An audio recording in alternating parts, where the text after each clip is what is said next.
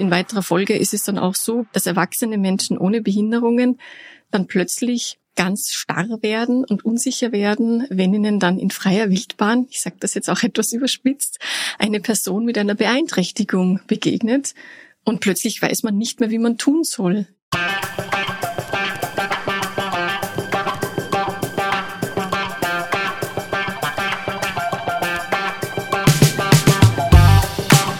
Willkommen bei Weitergedacht, der Podcast der WZ. Jede Woche präsentieren wir eine neue Geschichte, stellen eure Fragen und geben Einblicke in unser 320 Jahre altes Archiv.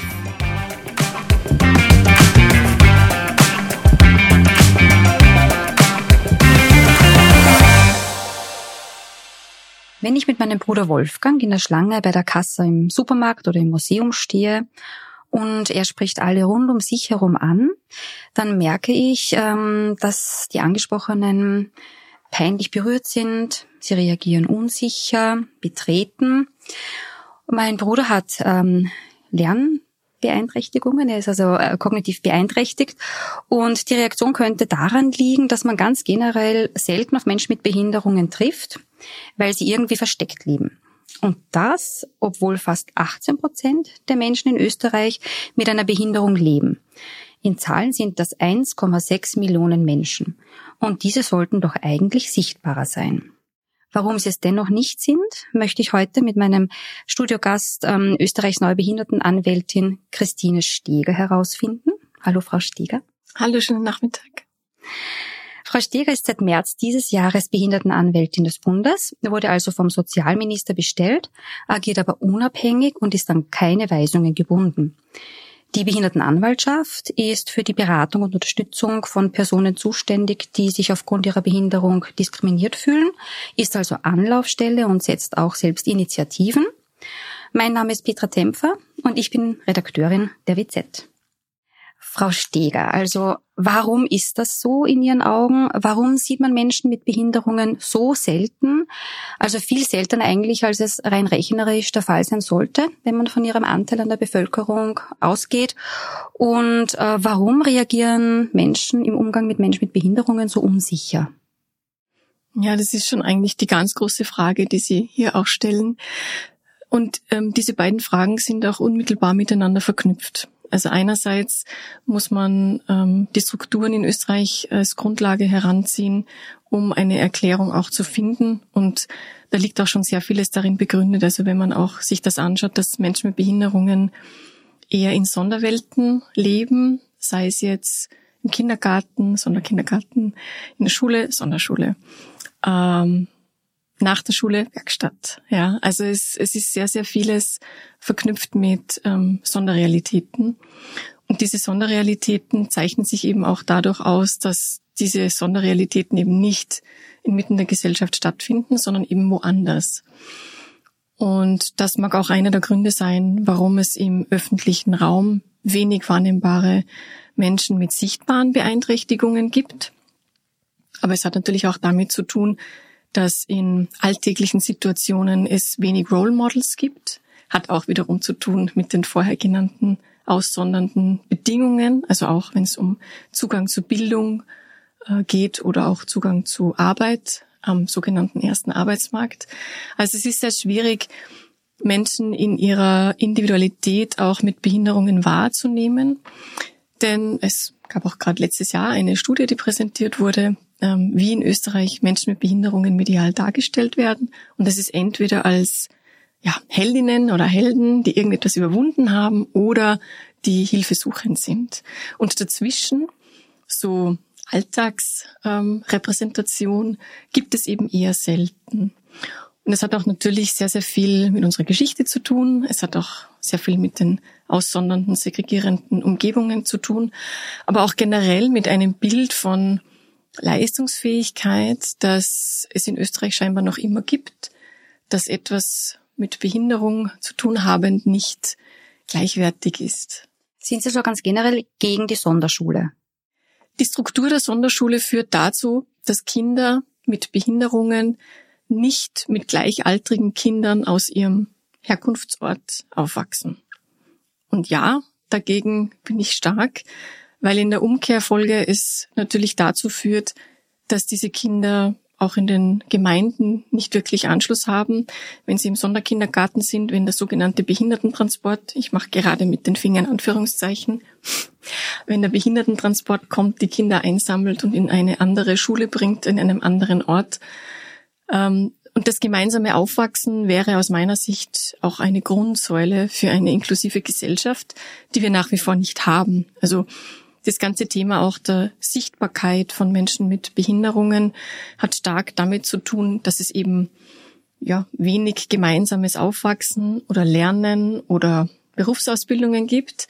Und in weiterer Folge ist es dann auch so, wie Sie es auch gerade beschrieben haben, dass erwachsene Menschen ohne Behinderungen dann plötzlich ganz starr werden und unsicher werden, wenn ihnen dann in freier Wildbahn, ich sage das jetzt auch etwas überspitzt, eine Person mit einer Beeinträchtigung begegnet und plötzlich weiß man nicht mehr, wie man tun soll, ja, weil man einfach diese Menschen, ich sage das jetzt auch unter Anführungszeichen, irgendwie anders behandelt. Hätte man als Elternteil eines Kindes mit Behinderungen die Wahlfreiheit, wie es aufwachsen soll? Also zum Beispiel ob Sonderschule oder nicht? Es ist eine theoretische Wahlfreiheit in Österreich vorhanden, ja, das ist richtig. Aber der Sachzwang ergibt, dass es hier keine Wahlfreiheit wirklich keine wirklich echte Wahlfreiheit gibt. Das kann man sich ungefähr so vorstellen. Ähm, Eltern möchten das Beste für ihr Kind. Ja, von dem geht man immer aus. Und die Ressourcen, die beispielsweise in der Regelschule in integrativen Klassen bereitgestellt werden, unterscheiden sich sehr, sehr stark von den Ressourcen, die in der Sonderschule bereitgestellt werden. Das ist einer der Gründe, warum sich auch viele Eltern für die Sonderschule entscheiden, im Wissen, dass es ein anderer Lehrplan ist und dass es meistens auch die Biografie oder den Verlauf der Biografie des Kindes maßgeblich ähm, bestimmen wird, auch in einer negativen Art und Weise. Aber ähm, ein Besuch in der Regelschule ist oft nicht vorstellbar, weil eben die Unterstützungsmöglichkeiten in der Regelschule ganz andere sind wie in der Sonderschule. Und das liegt beispielsweise auch daran, dass Nachmittagsbetreuung oft nur für Kinder ohne Behinderungen angeboten wird. Und wir wissen alle, wie wichtig eine lückenlose Kinderbetreuung ist, um auch das Leben der Eltern und der Mütter ähm, zu gewährleisten. Und generell muss man in dem Zusammenhang natürlich auch noch einmal über Schule an sich sprechen. Ja. Ich bin nicht gegen die Sonderschule, weil in der Sonderschule schlecht gearbeitet wird. Das darf man bitte mir nicht unterstellen, dass das meine Intention wäre. Mein Thema ist, dass die Sonderschule eine Sonderwelt ist, wie der Name schon sagt, ja, und wo Menschen, junge Menschen mit Behinderungen einen Stempel aufgedrückt bekommen, den sie meistens ihr ganzes Leben auch nicht mehr loswerden. Das hat auch damit zu tun, dass viele Kinder nach Ende der Pflichtschule wenn ihnen ein elftes oder zwölftes Schuljahr genehmigt wurde, dann ähm, relativ schnell in der Gesundheitsstraße in der sogenannten landen und dort eine Arbeitsunfähigkeit festgestellt wird. Was wiederum bedeutet, dass keinerlei Berufsausbildungsmöglichkeiten mehr bestehen und auch das AMS für sie nicht mehr zuständig ist. Das heißt, der Weg in die Werkstatt, der Weg in die Behindertenhilfe ist gepflastert mit Sonderschulsteinen. Und generell ähm, sage ich auch oft, dass ich gerne Sonderschulbedingungen hätte für alle Kinder. Denn im Schulsystem muss man generell feststellen, dass das auch nicht kindgerecht ist. Ja. Es geht um die Gruppengrößen, es geht ganz generell um Betreuungsmöglichkeiten und beim Thema Menschen mit Behinderungen kann man auch immer ganz, ganz stark davon ausgehen, zu erkennen, wo auch in der Gesellschaft Problemlagen existieren. Also Menschen mit Behinderungen funktionieren auch oft wie ein Brennglas. Ja? Wenn ein Problem in dieser Gruppe auftritt, dann ist es ein gesamtgesellschaftliches Problem. Und das sieht man auch im Bereich der Schulbildung ganz, ganz stark. Wo funktioniert schulische Inklusion? Ja, wenn wir nicht in die skandinavischen Länder blicken möchten, dann können wir im eigenen Kulturkreis ins Nachbarland schauen und nach Südtirol blicken. Dort wurde bereits in den 70er Jahren das Sonderschulsystem abgeschafft. Das ist in Österreich anders. Könnte daher eventuell die Angst herrühren, ein Kind mit Behinderungen zu bekommen? Denn Schätzungen zufolge treiben ca. 90 Prozent der Frauen ab, die die Diagnose bekommen haben, ein voraussichtlich schwerbehindertes Kind zu bekommen. Und das ist in Österreich ja laut Strafgesetzbuch erlaubt. Dort steht wörtlich, wenn zum Beispiel ein Organscreening ergibt, dass eine ernste Gefahr besteht, dass das Kind geistig oder körperlich schwer geschädigt sein wird, So ist ein Abbruch bis unmittelbar vor der Geburt straflos. Sonst ist es nur innerhalb von drei Monaten erlaubt. Die Problematik ähm, ist eine, eine, die auch stark natürlich mit einer internalisierten Behindertenfeindlichkeit zu tun hat, generell in unserer Gesellschaft. Also einerseits äh, müssen wir unser historisches Erbe hier auch zitieren. Wir haben eine Vergangenheit, äh, in der wir Menschen mit Behinderungen systematisch erfasst, dann sterilisiert und später systematisch ermordet haben. Ähm, dass nach 45 es auch lange gedauert hat, bis sich in Österreich Strukturen zur Unterstützung von Menschen mit Behinderungen etablieren konnten, die in eckiger Klammer auch schon vor dem Zweiten Weltkrieg auch existiert haben zum Teil, ja. Eckige Klammer geschlossen. Ähm, das hat schon auch ähm, stark nachgewirkt, ja. Und ähm, generell war ja auch in der Zeit ein, ein Motor für die auch Ermordung der Menschen, ein sehr eugenischer Blick auf Leben. Ja, die ähm, Verwertbarkeit für Arbeit war der einzige Grund, eine Daseinsberechtigung zu haben. Das ist ein, ein sehr, ähm, ja, auch geprägt nach der industriellen Revolution, ein Blick auf Menschen einfach als Humankapital. Und ähm, die Nationalsozialistinnen haben äh, die Eugenik nicht erfunden, das war genereller Tenor auch in der Gesellschaft, auch in der Wissenschaft muss man sagen. Auch die skandinavischen Länder waren sehr, sehr stark in der Eugenik, auch die ähm, US-amerikanischen WissenschaftlerInnen. Aber nur die Nationalsozialistinnen haben es tatsächlich dann auch so weit getrieben, dass sie Menschen systematisch ermordet haben. Das ist eine Grundlage, auf der wir in Österreich einfach gehen. Ja. Und ähm, die angesprochene ähm, Extrabehandlung und Sonderbehandlung ähm, und die Nichtsichtbarkeit von alltäglichen Personen mit Behinderungen und wahnsinnig viele nicht vorhandenen Unterstützungsleistungen. Ja, ähm, das ist ein äh, Mengengelage, wo klar ist, dass es oft sehr sehr schwer vorstellbar ist für werdende Eltern, ähm, ein Kind mit einer Beeinträchtigung zur Welt zu bringen weil einfach klar ist, ähm, aufgrund der Alltagserfahrung, die viele Personen haben oder eben der fehlenden Alltagserfahrung, die viele Personen haben oder der Schauergeschichten jener betroffenen Eltern, die einfach am Ende ihrer Kräfte und Ressourcen sind, weil eben auch die gesetzlich notwendigen Unterstützungsmaßnahmen nicht existent sind in Österreich, dass es natürlich auch damit zu tun haben kann, dass sich Personen dagegen entscheiden, ein Kind auszutragen. Ähm, ein Thema, das auch bei der Staatenprüfung stark kritisiert wurde, war eben, dass die Straffreiheit von Schwangerschaftsabbrüchen äh, in Österreich als eines der letzten EU-Länder ähm, im Hinblick auf ähm, potenziell behindertes Leben noch existent ist. Also das war ein großer, großer Kritikpunkt, dass Österreich diese Passage im Strafgesetzbuch noch immer so ähm, formuliert hat. Und es wurde auch stark kritisiert, dass es keinerlei Datenlage dazu gibt. Also Österreich erhebt nicht, ähm, wie viele Schwangerschaftsabbrüche aufgrund der potenziellen Beeinträchtigung, weil wir reden ja hier immerhin von Wahrscheinlichkeitsrechnungen und Prozentzahlen. Und es gibt eben keinerlei ähm, Aufschluss aus der Datenlage, wie viele Abtreibungen tatsächlich Spätabtreibungen bis zur Geburt ähm, durchgeführt werden. Und ähm, auch hier in diesem Zusammenhang hat der UN-Fachausschuss starke Kritik ähm, ausgesprochen, weil hier eine ganz klare Ungleichbehandlung stattfindet, wiewohl natürlich die Selbstbestimmungsrechte von Frauen und gebärenden Personen unbenommen davon sein können, dass man auch auf potenziell behindertes Leben Bedacht nehmen kann. Es gibt ja auch gar keine einheitlichen Anlaufstellen, glaube mhm. ich, wenn ähm, ein Kind zur Welt kommt mit Behinderungen. Ja. Es wird den Eltern wirklich extrem schwer gemacht. Äh, Therapien kosten sehr viel Geld, da gibt es ja auch selten Unterstützung. Generell ist es so, dass viele der Themen, über die wir heute sprechen, mit dem Kompetenzverteilungsthema des Föderalismus verknüpft sind, eng verknüpft sind. Einerseits, weil die Bundesländer selber entscheiden können, wie sie in verschiedenen Bereichen Unterstützungsleistungen ausprägen. Immer dort, wo der Bund Zuständigkeit hat, gibt es eine Einheitlichkeit. Überall dort, wo der Bund keine Zuständigkeit hat, gibt es keine Einheitlichkeit. Ähm, das erste Beispiel dazu würde mir einfallen, wäre die Kinder- und Jugendhilfe.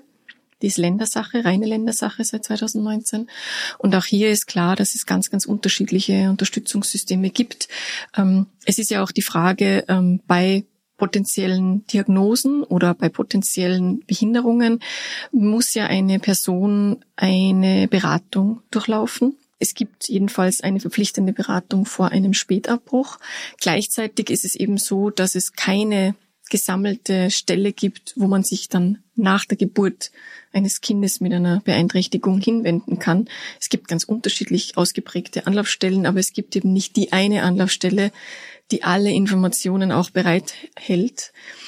Vieles betrifft den Gesundheitsbereich, einiges betrifft dann den Sozialbereich und alleine sich hier in diesen Zuständigkeiten zurechtzufinden, stellt für Eltern von Kindern mit Behinderungen eine enorme Herausforderung dar und auch eine enorme Belastung.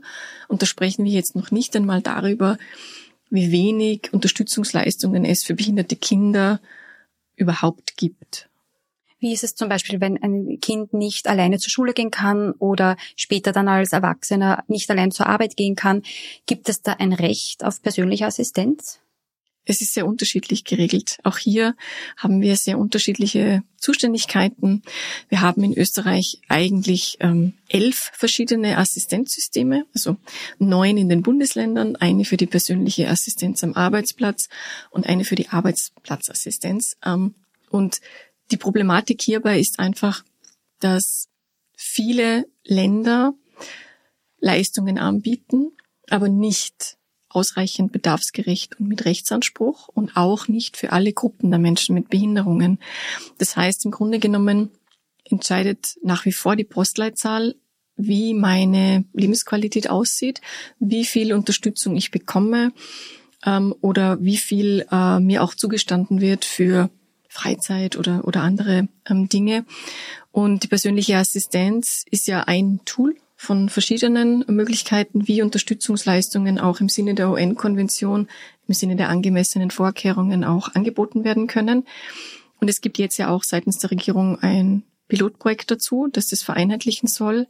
Aber natürlich ist es sehr, sehr schwierig, wenn sich auch in den Bundesländern bereits Systeme etabliert haben, die auch von den Menschen sehr gut angenommen werden, hier Veränderungen herbeizuführen. Also viele Themen, die die Lebenssituation von Menschen mit Behinderungen betreffen, haben ganz stark einfach auch mit diesen ganz unterschiedlichen Zuständigkeiten zu tun und auch damit zu tun, dass die Bundesländer ihre Leistungen sehr, sehr unterschiedlich ausprägen.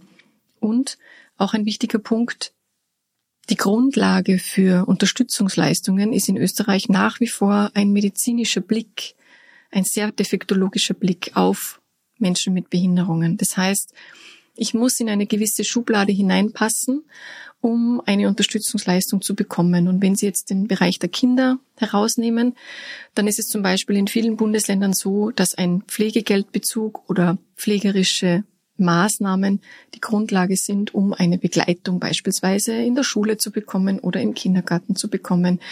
Und wie Sie wissen, gibt es sehr viele Kinder, die in diese Schubladen nicht hineinpassen.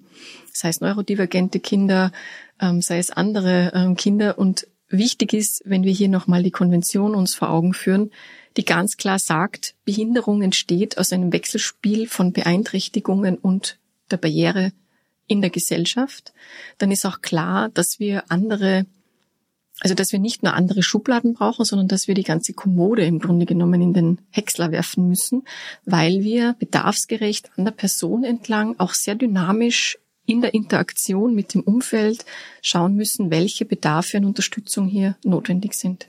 Also die UN-Behindertenrechtskonvention meinen Sie? Ganz genau. Mhm. Die Definition von Behinderung, die in der Konvention angewendet wird, diese wird zwar in manchen Gesetzen des Bundes und der Länder zwar nominell zitiert, aber die Leistungen, die daraus erwachsen, sind nicht nach dem menschenrechtlichen sozialen Modell von Behinderung, sondern nach dem medizinischen. Sei es die Einschätzungsverordnung, sei es die Einstufung zum Pflegegeldbezug, ähm, diese ganzen Themen, die oft die Basis bilden für, egal ob es das Behinderteneinstellungsgesetz ist oder auch andere. Fehlt denn in Österreich der politische Wille, Ihrer Meinung nach? Sie waren ja selbst in der Politik und haben für die Grünen in Salzburg kandidiert 2017. Jetzt sind die Grünen in der Regierung. Aber viel geändert hat sich ja nicht wirklich. Die Thematik, glaube ich, seit die Konvention ratifiziert wurde, ähm, ist sehr stark zwischen den einzelnen ähm, ja, Bereichen auch hin und her geschoben worden. Ja? Also wir haben einerseits sehr, sehr stark immer wieder wahrgenommen, dass die Länder behaupten, die Konvention gilt nicht für sie. Also wie erst kürzlich auch Sozialstadtrat Hacker festgestellt hat, dass die Konvention der Bund unterschrieben hat und nicht er. Also ist es in Wien auch nicht anzuwenden, ähm, was ein Missverständnis ist übrigens. Ähm, und natürlich andererseits, dass klar ist, dass diese äh, Kompetenzverteilung einfach auch ähm, ja verfassungsrechtlich auch geregelt ist.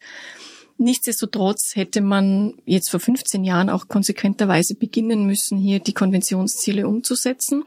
Das heißt auch in dem Zusammenhang wirklich auch systematisch alle Rechtsgrundlagen auf die Kompatibilität hinsichtlich der Konvention zu analysieren und eben nicht nur nominelle und makulatorische Veränderungen vorzunehmen, sondern tatsächlich im Sinne der Konvention substanzielle Veränderungen voranzubringen, die eben auch eine Unterstützung für Menschen mit Behinderungen bedarfsgerecht und anlassbezogen und auch mit Rechtssicherheit ausgestattet vorsieht.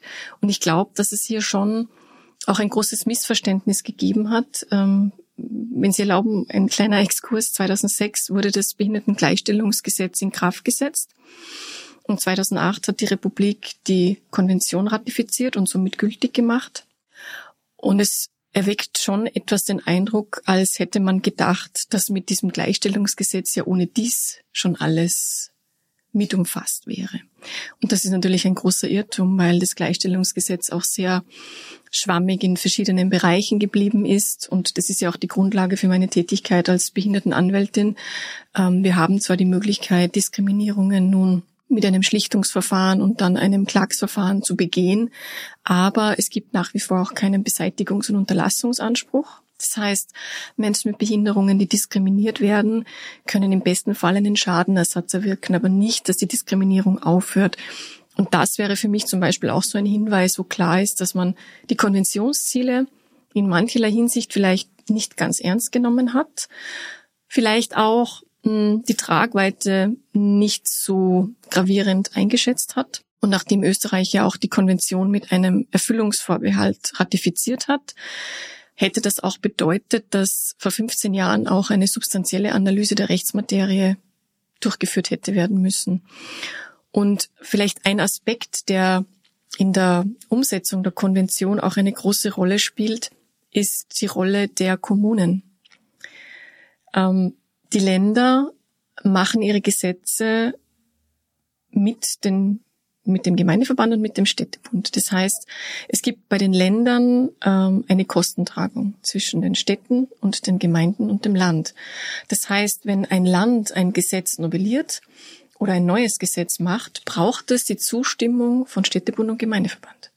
Das heißt, wenn es hier um eine Kostenerweiterung geht, führt das auch oft dazu, dass hier ein Veto eingelegt wird, der sogenannte Konsultationsmechanismus.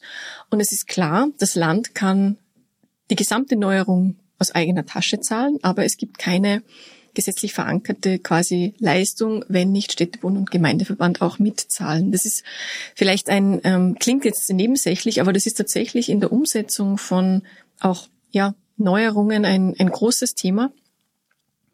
Und in weiterer Folge, ich sage jetzt einmal, hätte auch der Föderalismus nicht ähm, dazu führen müssen, dass man 15 Jahre lang untätig bleibt, weil es ist schon ein bisschen der Eindruck auch entstanden ähm, bei der letzten Staatenprüfung vor zwei Monaten, da können wir vielleicht eher kurz drüber reden, dass Österreich nicht sehr viel getan hat. Also man hätte trotz der föderalen Kompetenzverteilung selbstverständlich auch eine Grundsatzgesetzgebung machen können. Deutschland zum Beispiel hat das so geregelt, dass die Agenten von Menschen mit Behinderungen in einer Grundsatzgesetzgebung geregelt sind. Natürlich aber auch die Bundesländer weiterhin Spielräume haben. Oder man hätte auch eine 15a-Vereinbarung machen können. Ist ja auch in der Pflege oder ist auch in anderen Bereichen erfolgt. Also es hätte natürlich auch ähm, Möglichkeiten gegeben. Diese wurden bis dato aber nicht ausgeschöpft. Nicht von der jetzigen Regierung, aber auch nicht von den Vorgängerregierungen.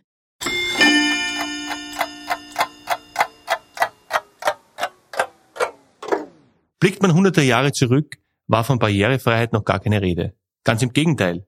Menschen mit Behinderungen wurden als Cretins bezeichnet.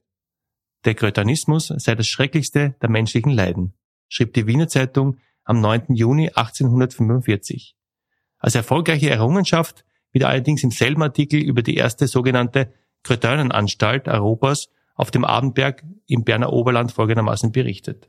Das Baden, besonders elektrisch-magnetische, dann auch Staub, Dusche und gewöhnliche Bäder werden mit gutem Erfolge angewendet. Eine zweckmäßige, geregelte Wahl der Nahrungsmittel, Sorge für Reinlichkeit, innere und äußere Anwendung der entsprechenden Medikamente, gymnastische Übungen zur Beförderung der Stärkung und Gewandtheit der Muskulatur sind vereint, um die Ebenbürtigkeit dieser verlassenen Weisen der Natur gegen ihre glücklicheren, aber oft gefühllosen Mitbrüder zu beweisen und sie körperlich und geistig in den Kreis bürgerlicher Brauchbarkeit einzuführen.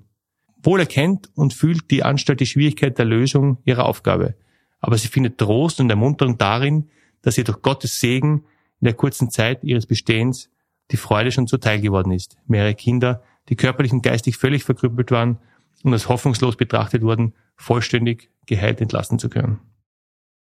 Wie schaut es denn eigentlich jetzt aus mit der Umsetzung des Behindertengleichstellungsgesetzes? Das gibt's ja seit 2016 voll in Kraft. Seit 2006. Ja, voll in Kraft. Voll in Kraft seit 2016. ja. Also seitdem müsste wirklich ähm, sowohl ähm, der Zugang zu Waren als auch zu Dienstleistungen im öffentlichen und im privaten Raum barrierefrei sein. Und zwar bezogen ähm, zum Beispiel auf die Sprache, was jetzt vielleicht Formulare bei Behörden betrifft, aber eben auch auf Rampen oder Aufzüge bezogen, also barrierefreie Zugänge. Wie weit ist das Gesetz schon umgesetzt? Ähm, und wie verhält es sich da mit Ausnahmeregelungen, wenn der Umbau zum Beispiel finanziell nicht machbar wäre für ein Unternehmen? Es ist interessant, dass Sie jetzt so formulieren, dass es erst seit 2016 quasi vollumfänglich in Kraft ist. Da würde ich widersprechen, weil es ist seit 2006 vollumfänglich in Kraft. Es gab nur Ausnahmeregelungen für Übergangsfristen. Also das heißt, eigentlich ab 2006 mussten alle Umbaumaßnahmen, alle Neubaumaßnahmen sowieso und selbstverständlich auch den Kriterien der Barrierefreiheit entsprechen. Es gab für bestimmte Bereiche immer auch die Möglichkeit, Förderungen zu bekommen im Rahmen dieser Übergangsfristen. Diese Übergangsfristen sind jetzt aber auch schon länger vorbei. Das heißt, seit 2016 gibt es auch keinerlei explizite Förderungen mehr, wenn es darum geht, ähm, jetzt Barrierefreiheit herzustellen, weil es eh schon so lange Pflicht sein soll. Aber natürlich ähm, ist es in der Realität nicht ganz so, wie es sein soll. Also im Gegenteil. Wir, wir bekommen sehr, sehr viele Anfragen, auch bei unserer Hotline, die sich sehr stark auf die Zugänglichkeit von ja, Ärztinnenpraxen, ähm, Geschäften oder auch ähm, Dienstleistungen generell beziehen, wo einfach klar ist, dass ähm, es keine physische Barrierefreiheit gibt oder eben auch keine organisationelle. Also das heißt, dass zum Beispiel Unterlagen, Informationen auch nicht in leichter Sprache aufbereitet sind, dass man sich auch nicht zurechtfindet, dass die Webseiten auch nicht barrierefrei sind. Und das ist natürlich ein großer Hemmschuh, wenn es um die Partizipation und die Beteiligung von äh, Menschen mit Behinderungen in der Gesellschaft ähm, geht. Also auch wenn es darum geht, Geld auszugeben, einzukaufen, zur Friseurin zu gehen, ähm, zum Arzt zu gehen, ähm, ja, ins Geschäft zu gehen, äh, wo auch klar ist, dass wenn es keine physische Barrierefreiheit gibt, ich nicht mal theoretisch Geld ausgeben kann. Rein prozentuell, wie viel ist schon umgesetzt vom Abbau dieser Barrieren quasi? Das kann ich Ihnen leider nicht beantworten. Wir können immer nur im Rückschluss daraus ähm, ziehen, wie viele Anfragen auch kommen, wie viele Schlichtungen auch gemacht werden, wo es genau um diese Themen geht, nach wie vor. Es ist ja auch so, die ÖBB ist noch immer nicht komplett barrierefrei, noch immer nicht alle Bahnhöfe sind barrierefrei. Ähm, nicht alle, vor allem am Land, äh, die, der öffentliche Verkehr ja, ist nicht barrierefrei vielerorts. Ja, da gibt's die alten Busse mit den Einstiegsstufen, ja, da gibt's nicht überall Niederflurbusse und so weiter. Also diese ganzen Dinge, die auch ganz, ganz stark an der Teilhabe dann ähm, hindern und wo klar ist, dass insbesondere außerhalb Wiens es große Probleme auch gibt. Also ich kann Ihnen leider die Frage nicht beantworten, wie viel umgesetzt ist, zumal ja auch das Gleichstellungsgesetz hier hm, ein bisschen auch den Pferdefuß hat, unter Anführungszeichen, dass die Beseitigung der Diskriminierung nicht Teil ähm, des Verfahrens ist, das im Rahmen des Gleichstellungsgesetzes eingeräumt wurde. Also das heißt, das ist ein Thema. Und das zweite Thema ist auch, dass bei Schlichtungen es auch passieren kann, dass UnternehmerInnen dann sagen, ja, aber es ist mir wirtschaftlich nicht zumutbar, das herzustellen. Und wenn das nachgewiesen werden kann, also die wirtschaftliche Zumutbarkeit ähm, ist auch ein großes Thema.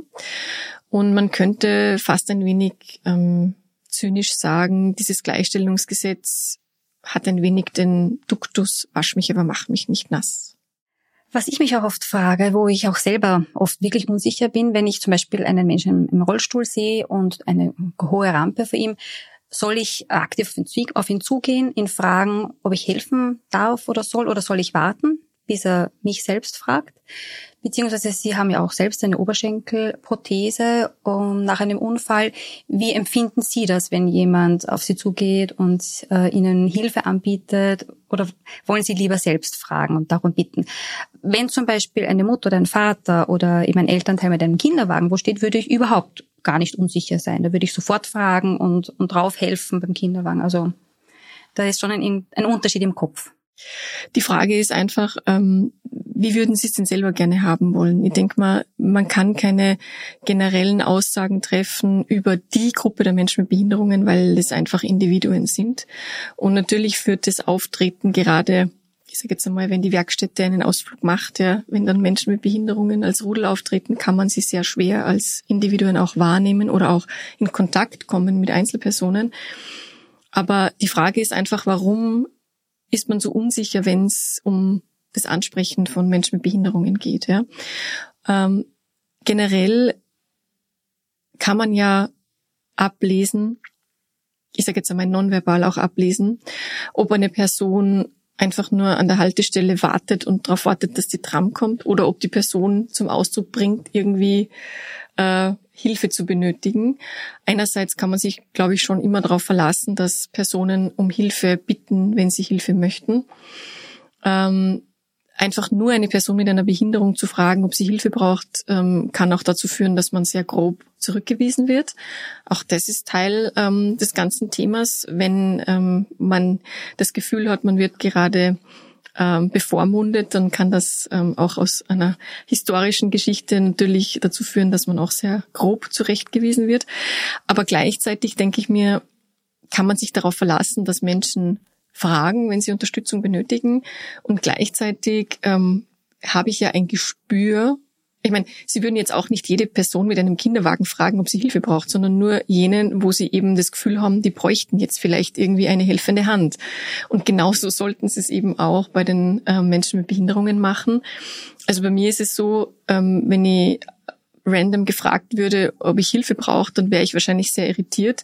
Wenn ich jetzt aber ähm, so wie kürzlich bei einer Lama-Wanderung ein Bachbett queren musste äh, und eine helfende Hand benötige, dann freue ich mich natürlich, wenn mir diese angeboten wird und ich frage auch darum. Aber genau um das geht's ja. Also einfach unter Anführungszeichen so normal wie möglich äh, mit dem Thema umzugehen und ein bisschen ein Gespür zu entwickeln für die Situation. Und auch nicht komplett verschreckt zu sein, wenn eine Person mit Behinderung auch mal unfreundlich ist, weil das sind wir nämlich auch, genauso wie Sie auch. Vielen lieben Dank, liebe Frau Steger. Wir sind am Ende unserer Folge angelangt. Danke, dass Sie uns diese Barrieren im Kopf ein bisschen aufgezeigt haben und sie analysiert haben für uns und wir sie nun vielleicht auch besser abbauen können. Die drei wichtigsten Dinge der heutigen Folge, die ich für mich mitnehmen kann, sind, Menschen mit Behinderungen leben extrem isoliert, was zu Unsicherheiten auf beiden Seiten führt. Südtirol ist dabei ein Vorreiterland, weil dort zum Beispiel die Sonderschule schon in den 70ern abgeschafft wurde. Und Menschen mit Behinderungen haben Bedürfnisse, wie alle anderen auch, und wollen ihr Leben gestalten können, wie alle anderen auch. Die Links zu den Gesetzestexten findet ihr wie immer in unseren Show Notes. Danke euch HörerInnen fürs Zuhören und fürs Dranbleiben und bis zum nächsten Mal.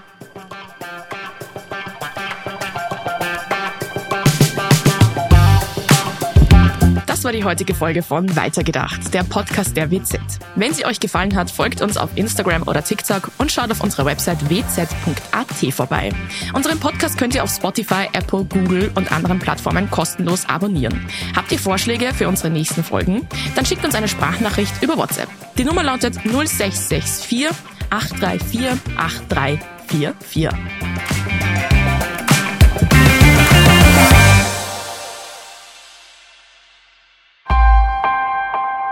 Missing Link